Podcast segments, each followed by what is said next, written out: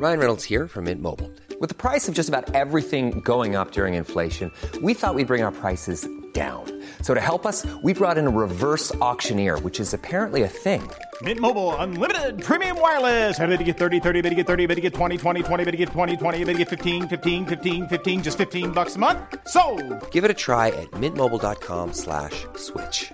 $45 upfront for three months plus taxes and fees. Promo for new customers for limited time. Unlimited more than 40 gigabytes per month. Slows. Full terms at mintmobile.com.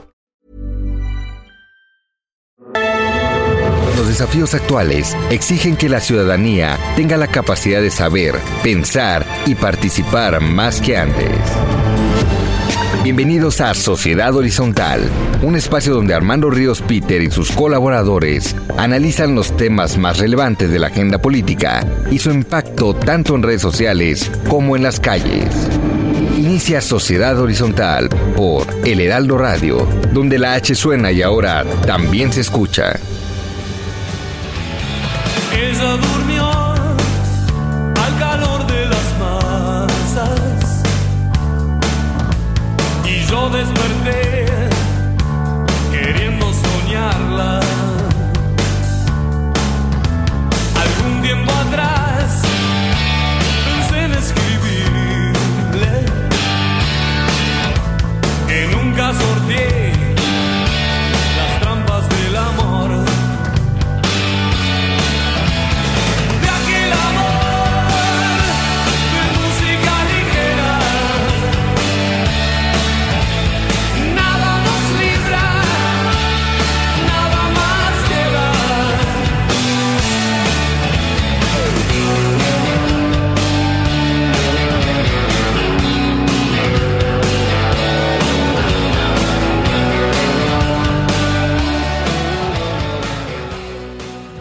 tal? Hola, ¿qué tal? ¿Cómo están? Feliz domingo. Damos la bienvenida a Sociedad Horizontal, la verdad que todos construimos a través de la señal del Heraldo de México. Ya está el Heraldo Radio Monterrey, la cual la podrás escuchar a partir del primero de mayo a través de 90.1 de FM. Yo soy Armando Ríos Peter y está aquí conmigo Omar Moreno Hola, feliz domingo. y Pedro Sáez. ¿Cómo estás, Pedro? ¿Qué onda, Armando? Muy bien, hola, Maru. Bueno, y contentos porque hoy nos acompañan Fernanda Corso, ella es estudiante de medicina de la Universidad Autónoma de Guadalajara, y también está con nosotros Dana Corres, quien es feminista y especialista en movilidad, género y ciudad. En los controles eh, nos acompaña Alberto García, muchas gracias Alberto, que es quien nos ayuda y nos posibilita que lleguemos a, a cada uno de los rincones aquí en el país. Y saludos a quien nos escucha en la Ciudad de México, Guadalajara, Nuevo Laredo, Tampico, Villahermosa y por supuesto el bellísimo puerto de Acapulco. Muchas gracias por su preferencia. Maru, porfa, recuérdanos las redes. Claro, estamos en Twitter con arroba el heraldo-mx, en Instagram como arroba el heraldo de México, en Facebook El Heraldo México y en YouTube El Heraldo de México. Y bueno, pues como siempre nos pueden escuchar online a través del portal del heraldodemexico.com.mx y esperamos todos sus comentarios, todos los comentarios porque en realidad ha venido creciendo y les agradecemos mucho en Twitter con el hashtag Sociedad Horizontal. Siempre lo decimos, vivimos un cambio de era y creo que la semana pasada sin duda alguna lo dejó de manera fehaciente, ¿no? La tecnología, sin duda, la tecnología ha provocado nuevas formas de organización y comunicación. Hoy pues vamos a hablar sin duda alguna del tema de las mujeres, pero otros que están ocurriendo en el mundo, coronavirus, en fin, eh, las caídas de las bolsas, eh, la caída del precio del petróleo y pues las jerarquías tradicionales pierden su valor a pasos agigantados. Hoy, más que nunca, el diálogo es el motor para entender que la verdad cotidiana la construimos todos, especialmente si logramos ponernos en los zapatos del otro. Y bueno, pues yo quiero comentar antes de arrancar que el lunes 9 de marzo, lunes 9 de marzo del 2020, será recordado como un día histórico. Y creo que lo será por varias razones. Primero que nada, pues por el exitoso paro nacional de mujeres, el hashtag que inundó las redes durante semanas en nuestro país y donde el silencio femenino en oficinas, escuelas, hospitales, centros comerciales, hoteles, plazas públicas, las hizo visibles en ausencia. Pero también fue histórico ese lunes, lunes eh, 9 de marzo, pues también por la caída de las bolsas del mundo, ¿no?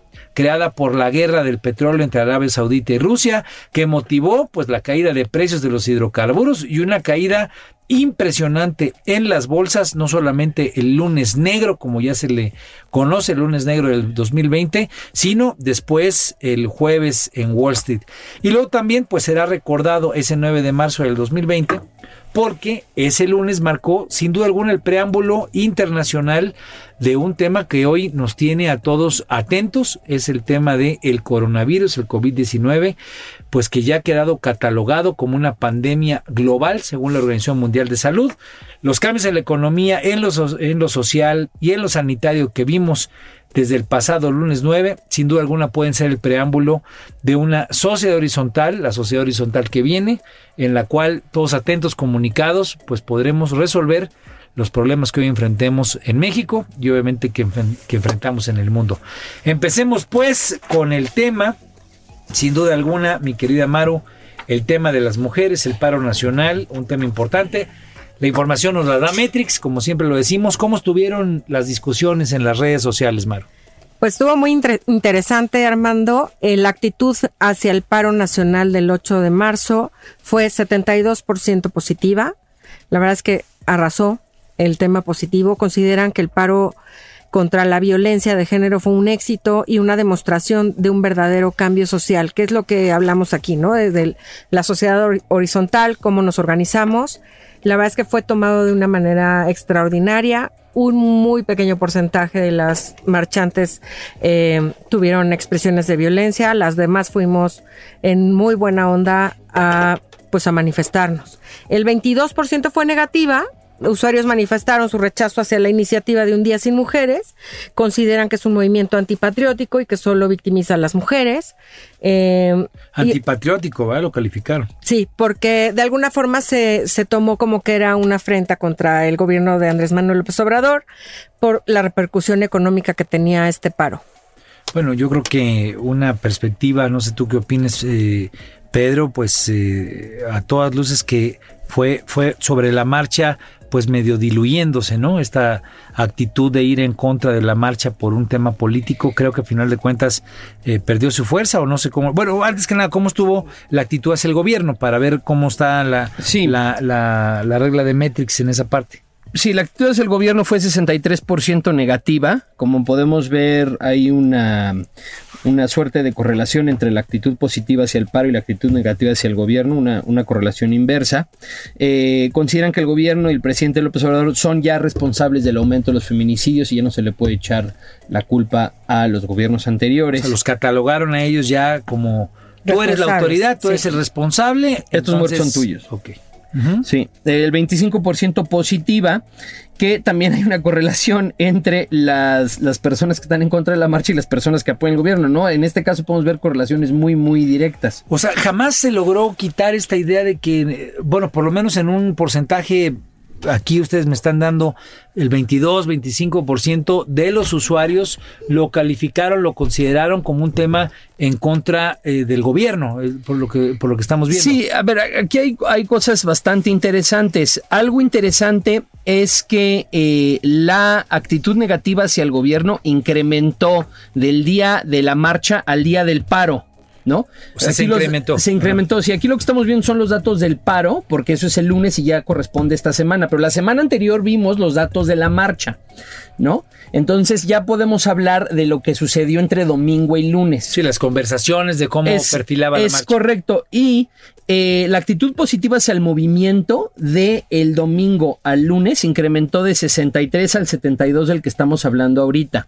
Y la actitud negativa al gobierno incrementó del 55 al 63 que estamos hablando ahorita. O sea, del día de la marcha al día del paro, incrementó la, la conversación positiva al- hacia el movimiento eh, en contra de la violencia de las mujeres y también la conversación negativa hacia el Sí, gobierno. tanto marcha como paro. Es correcto. Aquí podemos ver algo de lo que hemos estado hablando ya mucho tiempo, que ya es la división tajante entre el componente tuitero, el componente de activismo digital propiamente progresista, que en este caso se articuló detrás de eh, del movimiento eh, en contra de la violencia de las mujeres y del componente que ya es meramente político y que van a defender a la cuarta transformación a capa y espada. Y ya hay una división tajante aquí. En redes un 25% lo dejaríamos, 20, 20. Pues aquí, aquí, aquí la verdad es que sí se articularon a todo lo que dan. O sea, salieron a Es un máximo. Es un máximo. Pero Salieron a tuvieron un, un, un rozón, porque muchas de las que los apoyaban antes no jalaron, precisamente porque jalaron con las mujeres, ¿no? Sí, es correcto. Es más, eh, Pues es, la, es el núcleo duro, pues. No, no, es más, Dana, Dana Cortés, que, viene que es nuestra invitada, eh, esto lo vivió a, a- a- A capa y espada. A capa y espada porque ella defiende al gobierno, Claro. pero su primera causa es el feminismo.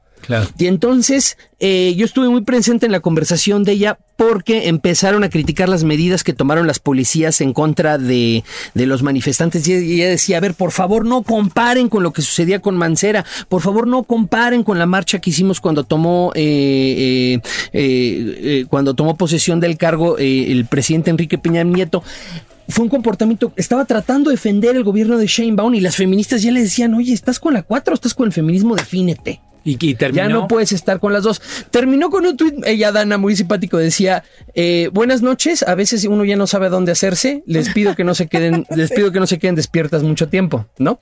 Eh, Dana es la líder número uno del feminismo radical digital en O- México. Ok. Y, y entonces, digamos, ella se vio atrapada en estas confusiones Pero que si luego se tuvo en que la. Se- por el feminismo. Precisamente ese tuit en el que dice uno ya no sabe para dónde hacerse, ese tuit es muy interesante y es muy interesante que lo haga Dana. También es muy interesante que también en todo este contexto Pepe Merino dejó su cuenta de Twitter precisamente por esto. Sí, que son líderes que han estado, digamos, Son- empujando visiones, ideas, y en este caso, pues se encuentran con una realidad dual, si se puede decir. Exactamente. En la cual Exactamente. apoyan un gobierno o, digamos, son. O tu son- causa personal, Están a favor, ¿no? pero de repente, ya desde el gobierno. Eh, un gobierno que toma decisiones y que de pronto pues no todas son compatibles con lo que se luchó Es- en es campaña correcto, es pues de repente te toca eh, el abollón de apoyar a un gobierno o de mantenerte una causa Y sienten Qué- el jaloneo. Qué bueno Y que se creo que- Dana, porque le vamos a preguntar un y poco cómo volvemos un funciona poquito eso. a lo que decíamos la semana pasada, que justamente creo que fueron de las ofertas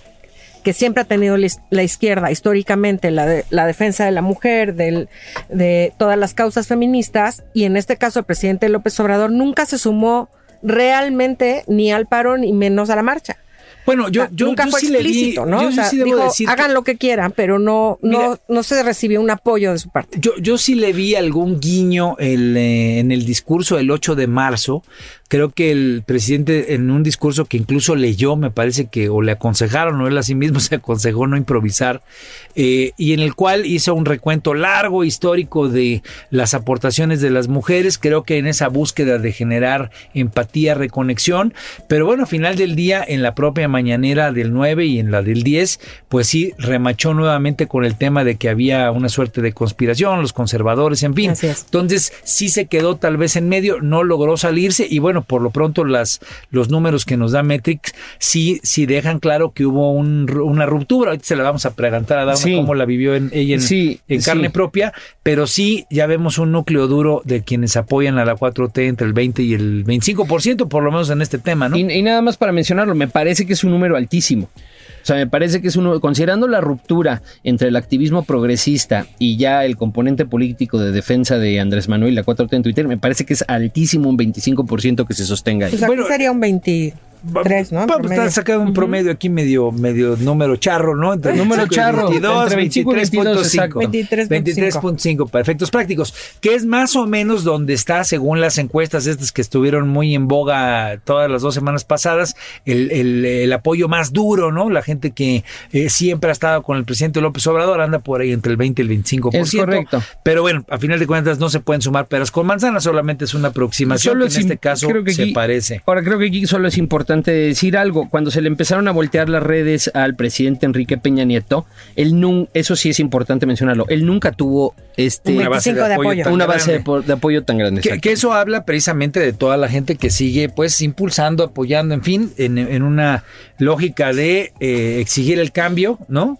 Y donde en estos temas, digo, si hubiera un tema medioambiental, pues seguramente veríamos algo más o menos parecido. Es ¿no? correcto, sí, Donde sí, los sí. progres no necesariamente, si es que el presidente no estuviera a favor, pues seguramente no jalarían con él. Pero, pero miren, yo, yo creo que es interesante rescatar un estudio que nos hizo favor Metex de presentarnos, porque fíjense, el, al cierre del 2019 se calculaba que de los mexicanos, más o menos el 70% tienen acceso a Internet, y obviamente esto lo vamos a tratar de ver al asunto de las mujeres, porque de estos el 30 y- son 33 millones de mujeres que tienen acceso a Internet. Es decir, lo que vimos el pasado 8 y 9 de marzo habla con la posibilidad de un diálogo cada vez más horizontal, donde en esta penetración de Internet permite que las mujeres se organicen. Muchas de ellas utilizan redes sociales. De hecho, en el estudio queda claro que pues más o menos un 56% de ellas utiliza Facebook, ¿no? Entonces tienen eh, esta forma de estar dialogando en pequeños grupos y que fue, yo creo que el motor que permitió articular pues un movimiento que en solo tres semanas generó una convocatoria a nivel nacional. Varias, eh, varias decenas de miles, yo en lo personal pensaría que algunos cientos de miles en la, por lo menos en lo que fue Paseo de la Reforma hacia el Zócalo, pero en todo el país hubo estos movimientos. En mi pueblo, ahí en Tecpan de Galeana, hubo esta movilización, la hubo en lugares como Tijuana, la hubo en lugares como Chetumal, y esto lo que nos habla es cómo las mujeres cada vez están más activas, 35% de ellas activas en el mundo digital, pues lo que dicen es tener un gran gusto por las redes sociales y las utilizan como un canal para comunicar sus ideas, influir en otros y obviamente mantenerse conectadas de manera Organizadas, continua. Entonces, creo que es eh, eh, sin duda alguna, como lo decía al inicio del programa, puede ser el inicio de un nuevo momento de articulación social con un tema dolido, sentido, los feminicidios, pero que si las instituciones lograran incorporar esta energía social en distintos ámbitos, cómo hacer que las mujeres, por ejemplo, que están buscando a sus desaparecidos en lugares como Veracruz, pudieran mantenerse organizadas como están ahorita, pero que el Estado, las instituciones les diera apertura y entrada para formar parte de las investigaciones, de las carpetas de investigación de sus desaparecidos, pues tal vez toda esa gran energía social la podríamos colocar como una fortaleza para redinamizar las instituciones que hoy pues están a todas luces rebasadas en temas como ese o en temas como los feminicidios. Pero no sé qué opinan ustedes, tú Pedro, ¿cómo lo ves? Sí, sí, yo estoy completamente de acuerdo. Creo que en este caso en particular eh, vemos que el, el núcleo que jaló al progresivismo este, digital, al progresivismo social, fueron las mujeres, ¿no? Eh, pero creo que se vería algo muy similar eh, si hubiera un caso en el que el gobierno se, se enfrenta a las causas medioambientalistas o si hay un caso en el que el gobierno se enfrenta a las causas LGBT, eh, este porcentaje de una amplia mayoría que vemos en red apoyando sucede- sucedería lo mismo, ¿no? Por, digamos, por esta ruptura entre la realidad de lo que significa defender un gobierno y la realidad de lo que significa defender una causa, ¿no? Es correcto. ¿Tú, Maru, qué opinas? No, yo lo vi padrísimo, la verdad es que sí fue una muestra de organización a través de las redes brutal, donde se unieron todo tipo de mujeres de todas las clases sociales, que incluso hubo algunas críticas por ahí de, de- de los amlistas muy radicales, ¿no? De que si iban las señoras de las lomas con tenis Gucci, se le fueron encima a la persona que se atrevió a decir esto, que además era una mujer. Eh, ¿Por qué? Porque justamente en esa marcha y en ese paro Uy, todas éramos iguales, y por- ¿sabes? Y, seguramente si estuvieron, ¿qué? Pues estaban Exacto. peleando por un tema que va más allá de los tenis Gucci, que van por un tema de los feminicidios y un poco el tema íbamos de- todas de- del por lo trato mismo, igualitario ¿no? de las mujeres. y, ¿no? y te da igual de en qué colonia vivas, cuánto ganas, de qué color eres. Estábamos todas por la misma causa y fue impresionante cómo se organizó a través de las redes sociales. Yo creo que las brujas del mar nunca se esperaron esta convocatoria eh, y, es, y esta res- respuesta de todas las mexicanas. Yo el lunes no salí, mi hija no salió y la verdad me hubiera encantado salir a ver simplemente cómo estaban las oficinas, los bancos, los bueno, centros comerciales. aquí al Heraldo y estaba vacío, ¿verdad? Este, sí, sí, la verdad es que sí, sí es interesante, impactante lo que significó ese momento. Eh, Perdón que te interrumpí, pero la verdad es que a mí me dejó muy emocionado. Mi hija acompañó a mi esposa a la marcha y la verdad, mi hijita tiene nueve años, sentir en ella la, un poquito la, la emoción, eh, el, el grado de concientización, siendo una niña todavía eh, pequeña, ¿no? De lo que significa esta, esta condición de las mujeres organizadas peleando por, eh, por, por sus vidas, peleando por sus, por sus mujeres, por sus similares, ¿no? O sea, la, la verdad es que fue un, un tema de mucha humanidad y yo creo que es el arranque de algo diferente y, y solamente quiero comentar. Harvey Weinstein, por si lo quieres comentar eh, Claro. tú, Maru, fue detenido el hashtag MeToo ha sido pues un ícono sobre este tema de las mujeres. ¿Qué fue lo que pasó? Pues ya tuvo resultados. El, el- el hashtag MeToo sale el año pasado con denuncias de abuso sexual y violación por parte de Harvey Weinstein, que es un gran productor de cine norteamericano, súper poderoso. O sea, tiene entre sus listas películas como Kill Bill, Inglorious Bastards, este, Una Guerra Brillante, Shakespeare Apasionado, Django sin cadenas. O sea, tiene una lista de producciones de lo más exitoso que hay. Entonces es un hombre sumamente poderoso. Sin embargo, el año pasado se, re- se unen las mujeres que han sido eh, violentadas por parte de él, lo Acoso, ¿no? denuncian, acoso y violación. Sí. Y, y sacan el, hashtag MeToo, se hace todo un movimiento a nivel, eh, primero Estados Unidos y después fue mundial, donde se revelan los acosos y las, las violaciones por parte de gente de poder sobre la mujer. Eh, han llegado a, a límites tremendos como que ahora también ya Don Plácido Domingo está cancelando toda serie de conciertos, ya renunció a su puesto en la ópera de Los Ángeles, este, y Harry Weinstein fue condenado a 23 años de prisión en la semana pasada por el Tribunal de Estado de Nueva York. Eh, Bueno, eh, esto sin duda alguna, Maru, nos da un eh, corolario de que esta movilización Claro. mexicana importante, potente, pues no es contra un gobierno, es contra una persona, es parte de un movimiento internacional y creo que el hecho de que un personaje de esa dimensión en Hollywood sea detenido y sea pues eh, ya eh, señalado directamente por asuntos tan terribles como violaciones, siendo un hombre poderoso, pues nos da la visión de que estas movilizaciones tienen consecuencias y obviamente hay que garantizar que sigan existiendo con la fortaleza que, que han venido planteando, ¿no? Sí, creo que es importante mencionar algo también en relación con todo esto. Eh, eh, estos eventos eh, eh, incitaron que se llevara a cabo una, una iniciativa en la Ibero, que, de las que muy poca gente tiene conocimiento, que también se organizó en redes sociales. Se llama Cuelga tu abusador. Ayer, En ayer las escaleras de la Ibero Claro. está ahorita lleno. En las columnas están llenos de pequeñas tarjetitas en que las alumnas de la Ibero este, mencionan o platican Ponen experiencias de abuso, maestros y compañeros. Pero ¿qué crees? Esto igualmente por las redes sociales lo convocaron las estudiantes de diferentes universidades y por lo menos en toda la Ciudad de México, por lo menos en seis universidades están estos tendederos. Le Tendederos. llamaron los tendederos del, del abuso.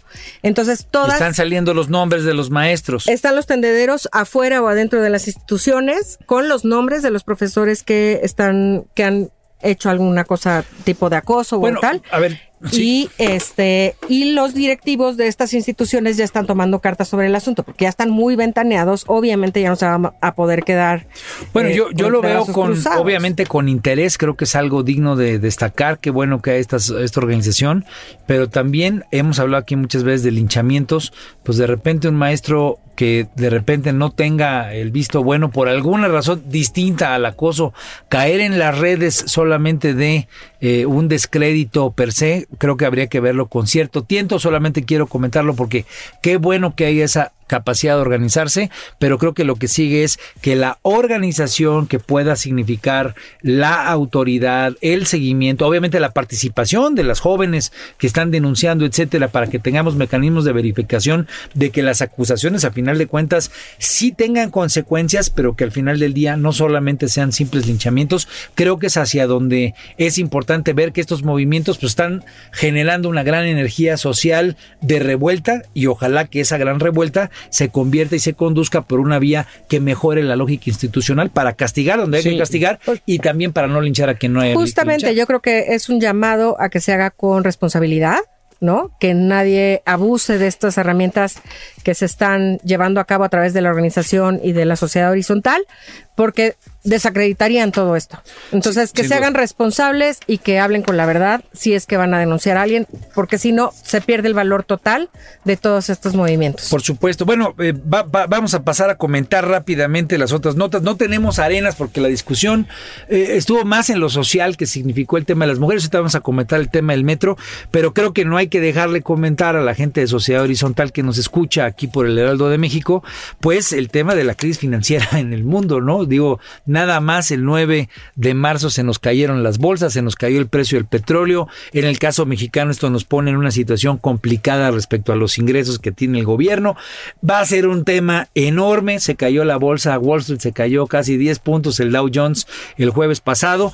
Y todo esto alrededor del asunto del coronavirus que vamos a comentar en el siguiente segmento, pero pues donde hay distintas temáticas que no hay que perder de vista. Rusia y Arabia Saudita compitiendo por ver quién produce más y por lo tanto ver quién le pega más el precio a la baja del petróleo y nuestro secretario de Hacienda y nuestras finanzas pues un poco estrechas porque de por sí pues eh, es difícil conseguir ingresos y si te cae a la mitad los ingresos del petróleo está canijo. Rapidísimo, accidente en la línea 1 del metro porque ya nos va a llegar el guillotinazo. ¿Cómo está eh, eh, la arena? ¿Cómo estuvo la discusión sobre este accidente terrible que tuvimos en la línea 1 del metro, Maru? Eh, la actitud hacia el gobierno de la Ciudad de México fue casi un 70% negativa. Los usuarios expresaron su molestia con el gobierno de la ciudad debido a que las declaraciones no fueron claras sobre el accidente. Además mencionan que el gobierno de la 4T no es y su austeridad están afectando el mantenimiento del transporte colectivo. O sea, O sea, acusaron a la autoridad de lo que pasó. reclaman de que fue una falta de mantenimiento. Lo, lo defendieron, ¿qué decían? El 4%, nada más. Usuarios defienden a Claudia Sheinbaum. En un tuit eh, de Ricardo Alemán mencionaron que el gobierno de la Ciudad de México junto con CEMOVI atendieron con rapidez el caos y tuvieron medidas para atender este, este accidente. ¿Cómo estuvo la actitud hacia el sistema de transporte, Pedro? El activo del sistema del transporte estuvo un poco más ligera la actitud negativa en cuanto al sistema de transporte que en, que en cuanto al gobierno. El 49% de la actitud fue negativa. Eh, los tweets iban en torno a que se lamentaba lo ocurrido en el metro Tacubaya, mencionando que es una tragedia que puede evitarse si se realizara el mantenimiento adecuado Pues, de las vías. Parecería que lo que queda ahí en la discusión, y ya nos vamos a ir al corte, eh, pues es eh, que la investigación de las cajas negras, como dicen, sea transparente, que se revise bien qué fue lo que pasó, si era un tema de mantenimiento, si fue personal que no actuó correctamente. Creo que es un tema que habrá que darle seguimiento porque sin duda alguna la Ciudad de México vive en gran parte y depende su movilidad del metro. Vamos a ir a un corte y vamos a regresar después para continuar aquí discutiendo en Sociedad Horizontal. La verdad que todos juntos construimos. Vamos a una pausa y regresamos a más de Sociedad Horizontal por el Heraldo Radio.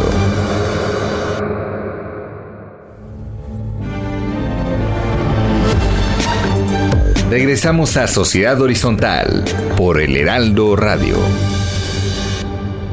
Que tiemble el Estado, los cielos, las calles, que teman los jueces y los judiciales. Hoy a las mujeres nos quitan la calma, nos sembraron crecieron alas. A cada minuto de cada semana nos roban amigas, nos matan hermanas, destrozan sus cuerpos, los desaparecen. No olvides sus nombres, por favor, señor presidente. Por toda la... Bueno, y estamos escuchando Sin Miedo de Vivir eh, Quintana. Y hace rato en el segmento se me pasó a comentar, escuchamos a Soda Stereo eh, con música ligera. Lo quisimos poner porque, pues, nada más y nada menos hubo un gran evento ayer de Soda Stereo, una gran concentración. Ahorita vamos a hablar de COVID-19, ¿no? Vamos, vamos a hablar del coronavirus. Pero pues eh, les doy la bienvenida nuevamente, damos la bienvenida nuevamente aquí a Sociedad, Horizontal.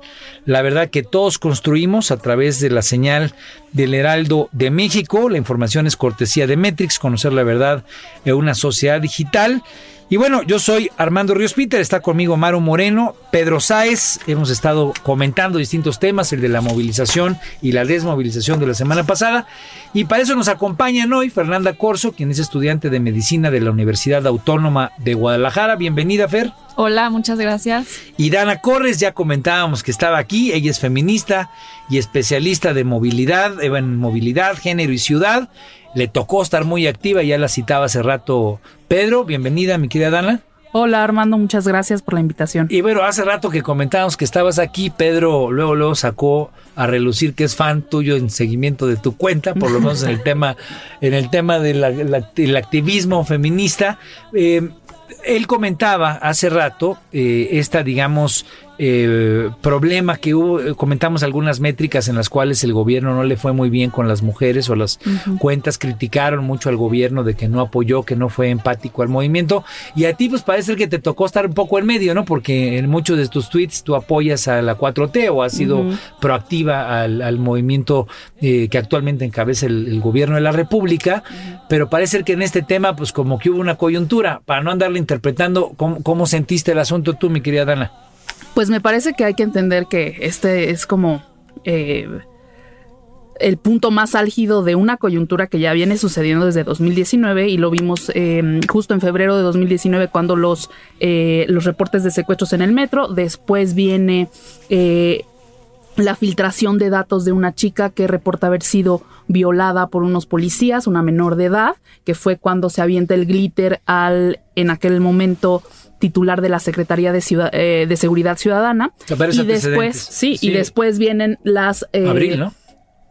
Eh, primero fue, después viene el Me Too, perdón, tienes razón, el Me Too fue justo en abril del año pasado, después vienen las marchas de agosto, que fue a partir de esta filtración de datos personales de una menor de edad, em, y vimos las marchas de agosto, que fueron fuertísimas, hubo muchísima gente, este, y creo que es una cosa que se ha ido como Increciendo. Sí.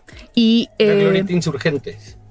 Sí, estas fueron las marchas de agosto que fueron unas marchas donde, donde llegamos al Ángel, donde se quema la estación de policía de Florencia, donde se quema y se, y se raya una, una estación de Metrobús y donde empezamos a usar el lema fuimos todas, ¿no? Sí, claro. sí, sí, O sea, digamos, ha ido increciendo y, y, esto, digamos, el episodio tanto del 8 de marzo como el 9 de marzo no es un desencuentro nada más, sino es algo que en cierto sentido mantuvo una tensión entre el movimiento de las mujeres y las autoridades, por decirlo de Sí, o sea, hay que decir que en México el movimiento de las mujeres no es nuevo. Eh, los feminicidios como un fenómeno ya estudiado y donde el activismo ha salido a la calle, tienen, vienen desde las muertas de Juárez, que tienen 20 años, ¿no?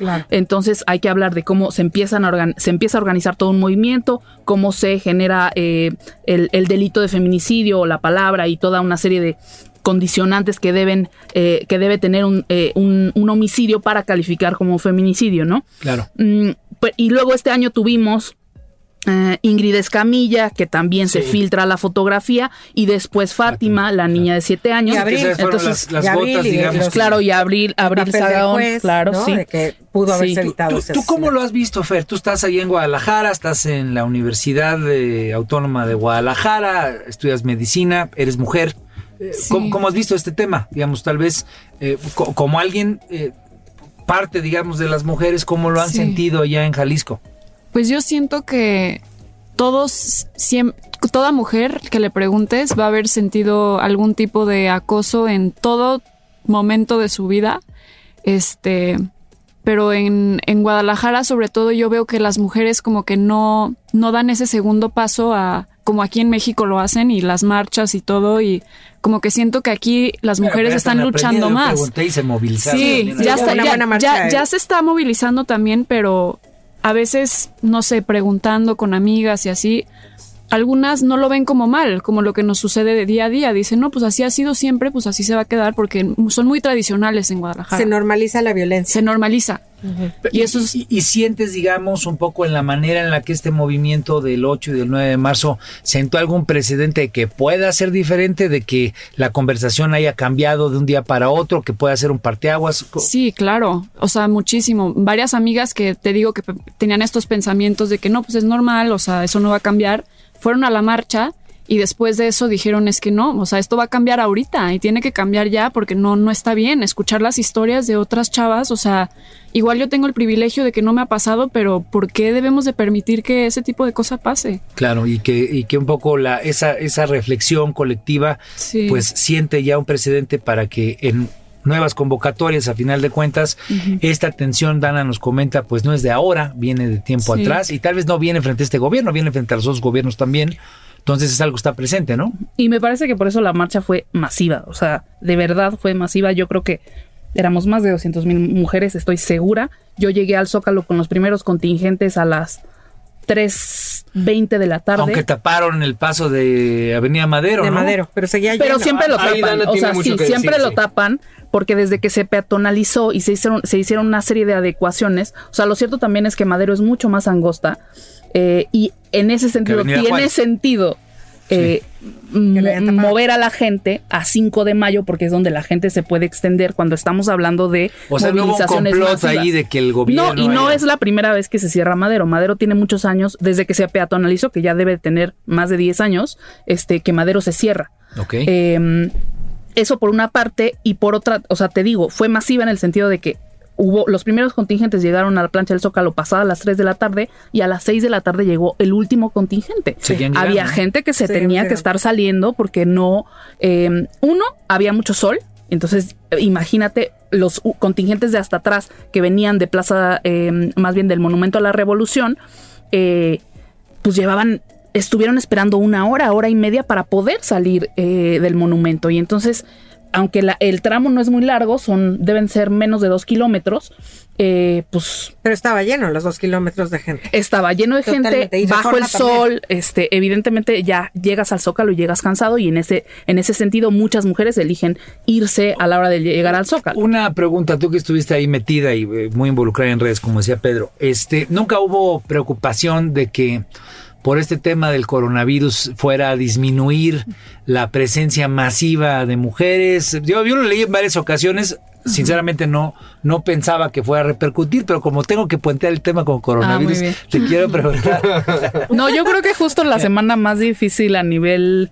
opinión público, pública ha sido esta semana entonces como las- la marcha se organiza la semana pasada yo creo que eso ¿Por qué, fue, por qué es la más difícil? ¿Porque es el ahora qué?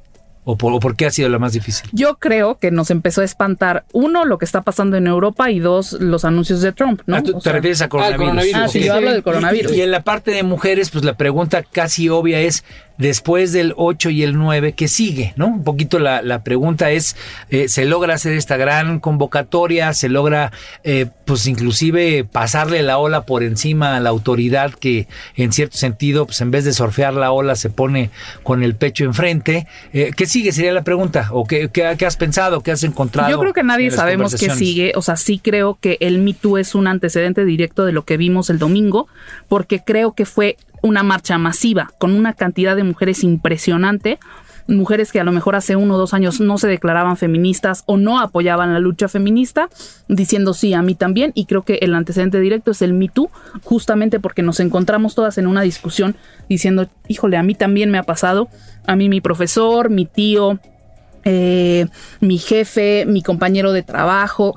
Y entonces fue encontrar una serie de narrativas y decir, híjole, a todas nos ha pasado, este, eh, a mí también, ¿no? Eh, Claro. El Me Too- hay- creo que el Me Too en se tema de intentó. abuso, en tema de sí, abuso. o sea, de abuso de poder y de abuso y acoso sexual y violación de parte de figuras de poder, que creo que en México quisimos replicar el Me Too a partir de 2017 y de Weinstein, No se había dado. y no se pudo. Se intentó, si se acuerdan, eh, Aristegui saca una entrevista con una serie de actrices del cine mexicano. Televisa Eh, no quiso hacer declaraciones. y no pasó nada. de Ahí, claro. Claro. Sí, o sea, como que sí pasó, pero no se movió gran cosa y salió naturalmente en 2019 y fue un boom, se hizo trending topic, se llevó a ciudades de, de, de los estados, se llevó incluso a Latinoamérica, o sea, el Me Too sí fue un referente donde nos encontramos. Yo recuerdo ver también en, en 2019 a Patti Chapoy diciendo en cadena nacional, Claro. yo apoyo a las chicas y qué bueno que quemen Claro. porque tienen razón. Fe- Fer, ¿tú, tú, ¿tú qué crees que siga? Un poquito desde la trinchera en la universidad, desde la trinchera Sí. como mujer en Jalisco,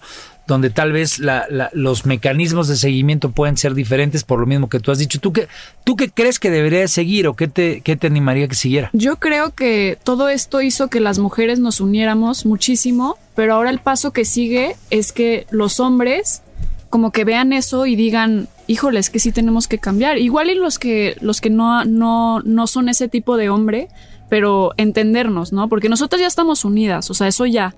Ahora yo creo que lo que sigue es como sociedad, igual avanzar un poquito más y este, pues todos poner de nuestra parte para que este tipo de cosas dejen de suceder. Un, do- un doble A. Machistas en recuperación. Sí, Machismo. exacto.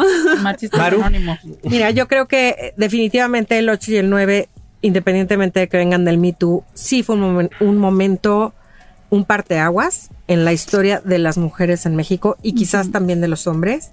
Fue un momento de reflexión donde lo que decía Fernanda, que habíamos normalizado la violencia, llegamos a hacer una reflexión, es decir, no tenemos por qué normalizarla, no debe estar pasando esto más. Eh, hay índices altísimos. O sea, Bueno, más bien, ¿cómo la desnormalizamos? Tal vez sería. reflexionando ¿no? en que no, no, Se puedes- no se puede vivir así. Y, y creo que para los hombres también fue una gran oportunidad de decir, oye, no debo estar haciendo este tipo de cosas. Y más con lo que pasó en el resto de la semana de las estudiantes con sus tendederos de denuncia. Yo creo que sí su parte aguas este movimiento, que tenemos que reflexionar hombres y mujeres en cómo nos relacionamos de aquí en adelante. Pedro, ¿cómo aprovechar esta energía social, digamos en este caso de las mujeres, para que se irrumpa esto en un cambio a las eh, jerarquías actuales que tenemos en las instituciones? Pues a final de cuentas, nosotros vemos el movimiento de las mujeres como parte del horizontalismo, como esta posibilidad de articulación, ya no centralizada, sino descentralizada. De repente en tres semanas las mujeres desde Veracruz arman todo un, un movimiento importante. ¿Por qué? Porque organizarse y comunicarse hoy es mucho más fácil. Ese es el principio básico de la visión de sociedad horizontal que hemos hablado. Entonces, ¿cómo, cómo aprovechar esta energía para irrumpir en las instituciones y cambiarlas? Porque tal vez ahí es a donde el paso puede ser más acelerado y pueda ser mucho más constructivo para todos, para hombres y Pues mujeres. a mí no me gusta hablar de feminismo y menos con Dana aquí. Muy bien. Pero puedo, pero puedo, pero de lo que sí puedo hablar es de horizontalismo, ¿no? Sí. Y de lo que sí puedo hablar es que eh, en una, pues o sea, el principio básico de una persona horizontalista es la no imposición, ¿no? O sea, entender que... mm, Entender que en, en un diálogo tú aprendes de, o sea, que en un diálogo tú aprendes no de ganar la discusión, sino de entender a la otra persona. Y creo, Dana me corregirá o no, que porque en todas las relaciones humanas de jerarquía, en todas las relaciones humanas de imposición, esto es lo que sucede. Existe un sector que se impone sobre otro, ¿no? Y que no, este, en que en ningún momento toma en consideración cuál es el punto de vista del otro, ¿no? sí podría decir que la mitad de la población humana, eh, por los últimos 10.000 años, hay algunas excepciones antropológicas de matriarcados en algunas islas ahí en Asia. Vamos a regresar Y, con los y bonobos. los bonobos, sí, Ana conoce muy bien el show de los bonobos, es más. Eh, la imposición más grande que existe es la de la mitad de una población a la otra mitad de la población, ¿no? Entonces, eh, en el momento en el que, en el que, sin, o sea, en este caso es es, es, este sexo biológico o género, este Dana sabe mucho más de eso que yo, pero podría ser en cualquier otra situación en la que ¿Cómo uno se pone a nosotros. No, ya te fuiste enormemente Sí, ya- lejos. ya confundiste ¿Cómo la cambiaríamos gente. la parte de las instituciones? ¿Qué es lo que crees que deberíamos hacer? Porque hay área de oportunidad, o no hay oportunidad todavía y sigue la conversación. No, no, no, pues sí hay área de oportunidad. La verdad es que este es un problema muy complejo y las instituciones no tienen capacidad de capitalizar este o cualquier otro movimiento social dentro de la- del tema institucional. Tiene que haber trabajo en ese sentido. Es la primera vez que veo a Pedro con miedo de hablar de algún Sí, tema, pero bueno, cañón, ¿verdad? aquí presente. Cuéntanos. Este, que tuve- dijo, que, tuve- dijo que no ¿Ves iba a explicar y explicó. No, bueno, explicó antropológicamente Este, 10.000 sí. años de historia. Y pero algo que no se sí, entendía sí más. lo sintetizamos. Este, no, pues evidentemente el género es un sistema de organización y de opresión, así como la clase, ¿no? Un poco intentando explicar lo que Lo Pedro que- dijo. lo que La verdad es que me, decir. intimi- Sí, me lo que intimida, Pedro- me intimida lo que mucho. Pedro- Dana. lo que Pedro quiso decir. Este, entonces, eh, en ese sentido, eh, ese sistema de organización dice que pues, los hombres están jerárquicamente por encima de las mujeres, ¿no? Y eso se ve reflejado en muchas cosas y a las mujeres, en ese sentido, se nos destinan mediante los roles de género eh, una serie de estereotipos y una serie de acciones, ¿no? En este caso, la reproducción, eh, ¿Cómo y se los cambia trabajos rápido? de cuidado. Y ¿Cómo de- lo cambiamos? Tal vez ¿Qué puedes? A ver, el Estado tiene una, una tarea que ha fallado en hacer. Hemos avanzado un montón gracias a las mujeres feministas. Hoy tenemos una serie de leyes, la ley de acceso general a una vida libre de violencia, etcétera. El Estado tiene aún y mucho que también hacer. que han jalado, ¿no? También, pero es un, un poco Por chamba de ambos. Sí, Claro, sí. claro. Eh, pero, pero creo que han liderado las Sí, mujeres. no es, no es quitarle Este, mérito, pero entonces- es un, poco un trabajo de equipo. Eh, creo que eh, ya tenemos eso, pero falta llevarlo a, a la realidad y a que las, los leyes, las leyes se cumplan, ¿no? Eh, hay que hablar del sistema de justicia, ¿Te de cómo más está fallando. en este momento? Estoy hablando del Estado, pero ¿qué pueden hacer ustedes, los hombres, en ese Ok. sentido? Hay que irse a lo doméstico. Los hombres no están en lo doméstico, los hombres tienen que asumir labores de cuidado y labores de trabajo del hogar.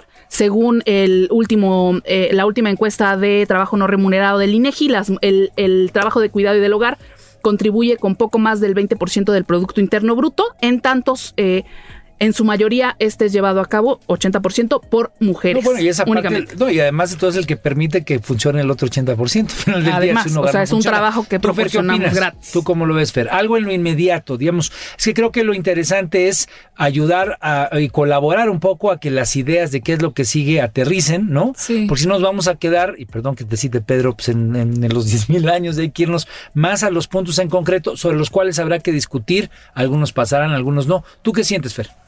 Híjole, pues es que yo en el, hasta en el ámbito de medicina, o sea, es, es algo que se ve mucho, o sea, hay muchísima separación en las mujeres y los hombres.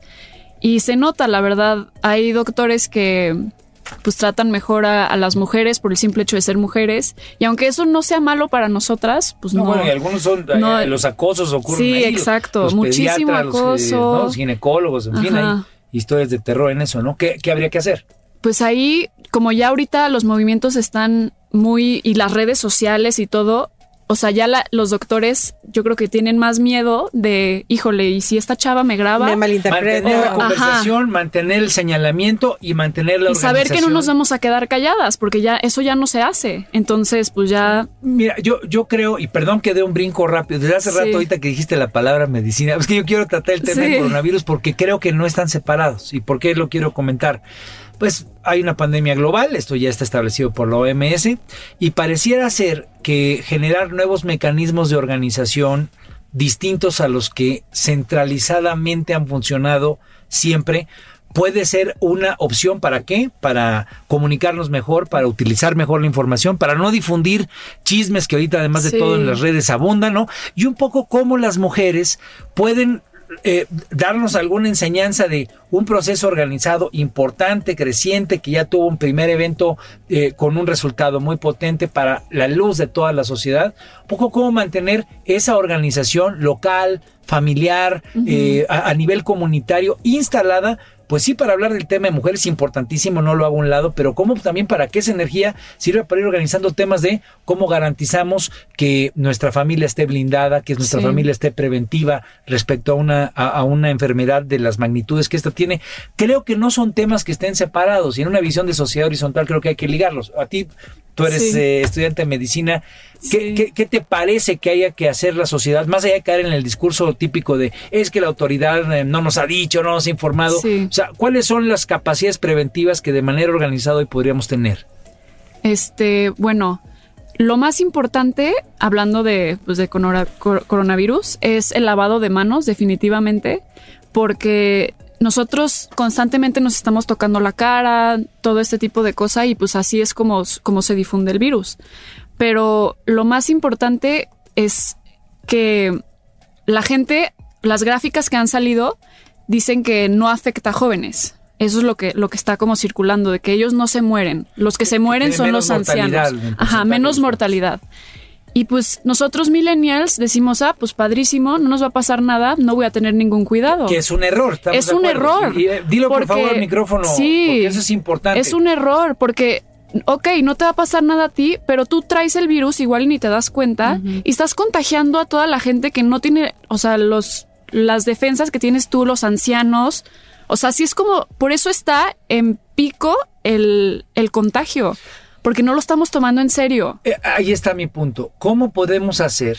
Digamos, hoy las redes nos permiten organizarnos de manera transversal mucho más rápida, difundir información, pero el principio de responsabilidad que tú estás Sí. hablando y un poco el absorbernos como responsables de nosotros, nuestros seres queridos, pero como actores comunitarios responsables parecería que tiene un área de necesidad sin duda, pero también un área de oportunidad por los instrumentos que ahora tenemos. Sí. ¿Cómo, cómo verías precisamente esta capacidad de organizarnos para difundir información que sea fidedigna, clara, obviamente autorizada por parte de la Sí. autoridad, verificada por médicos para que no sean estas cosas de que puedes usar el Downy para que se mueva el Sí, coronavirus, ¿no? El del Rosita, que es una, una cosa y que anda en las redes y que no podemos tomar como una verdad a la ligera.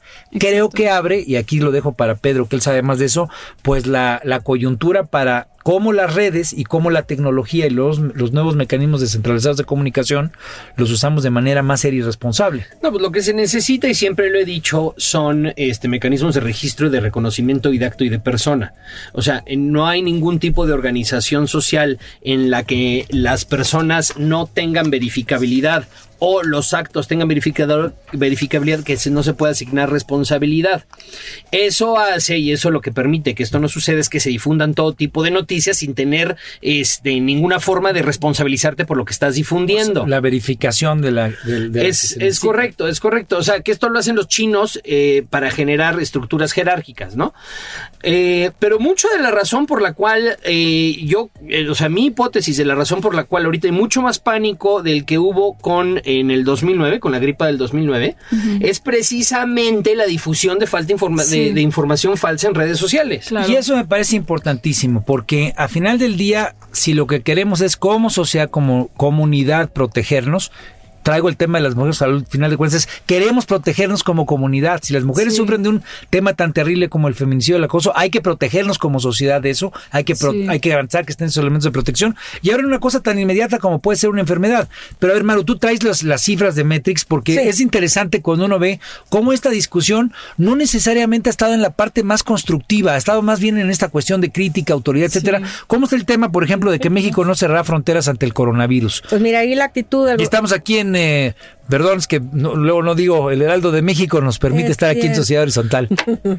La actitud hacia el gobierno federal fue un 75% negativa, ya que los usuarios critican que el gobierno no esté tomando las medidas necesarias para evitar brotes de coronavirus en el país al no cerrar las fronteras. Consideran que son ineptos e irresponsables. Esa fue la crítica. Esa es la crítica. Los que, los que defendieron al gobierno. Sí. El 11% fue positiva y muestran el apoyo a López Obrador y señalan que el gobierno ha manejado muy bien la situación al impulsar las medidas sanitarias y confían en los especialistas de la 4T. ¿Cuentas? Aquí el 14% fue informativo, que eso está bien, porque es de lo que estamos hablando, que Hay lo que que, tenemos que difundir difundir, información. Sí, que me parece que uno de los grandes problemas es que de verdad las fake news son una pandemia Sí. también y Sí, tenemos claro. un problema de fake news. La verdadera pandemia, sí. este, eh, o sea, está Tal vez cañón. muere más gente por fake news que por coronavirus. Está ¿eh? cañón, o sea, el pánico Sí. que están difundiendo y justo a diferencia del H1 que no teníamos redes sociales, pues lo estamos viviendo ahorita y creo que, que ni es tan así, tenemos que tener mucho cuidado, independientemente de, de lo que diga el secretario, que me parece que ha sido acertado, también está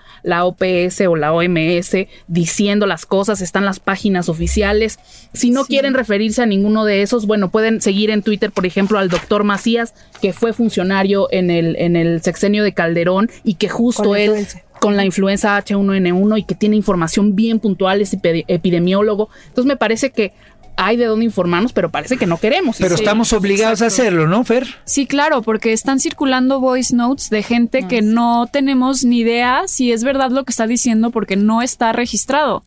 Y si que el que quiere buscar, ajá, o sea, si quieres saber realmente dónde está la información, o sea, tienes que buscar artículos, doctores hablando, está por todos lados información real, pero la gente está entrando en pánico porque les llegan un voice note diciendo que que se están muriendo jóvenes por todos lados en Italia, pues, o sea, claro bueno, que la gente entra en pánico. Y, y ahí creo que es donde es importante que estos nuevos mecanismos de organización que te permiten mover a más de 200 mil personas en un lugar Sí. como Reforma, ver cómo le hacemos para que sean espacios también de organización para decir, verifiquemos información, eh, identifiquemos Exacto. mecanismos preventivos, eh, desde el tema de lavarnos las manos hasta el tema de no andar con el contacto que tradicionalmente tenemos. Entonces, Maru, por último, nada más, ya nos están aquí queriendo cortar antes de eso, México no cerrará fronteras ante el coronavirus. ¿Cuáles fueron las reacciones frente a los comentarios del subsecretario? De hacia Hugo López, el 40% fueron informativas, que esto está muy correcto.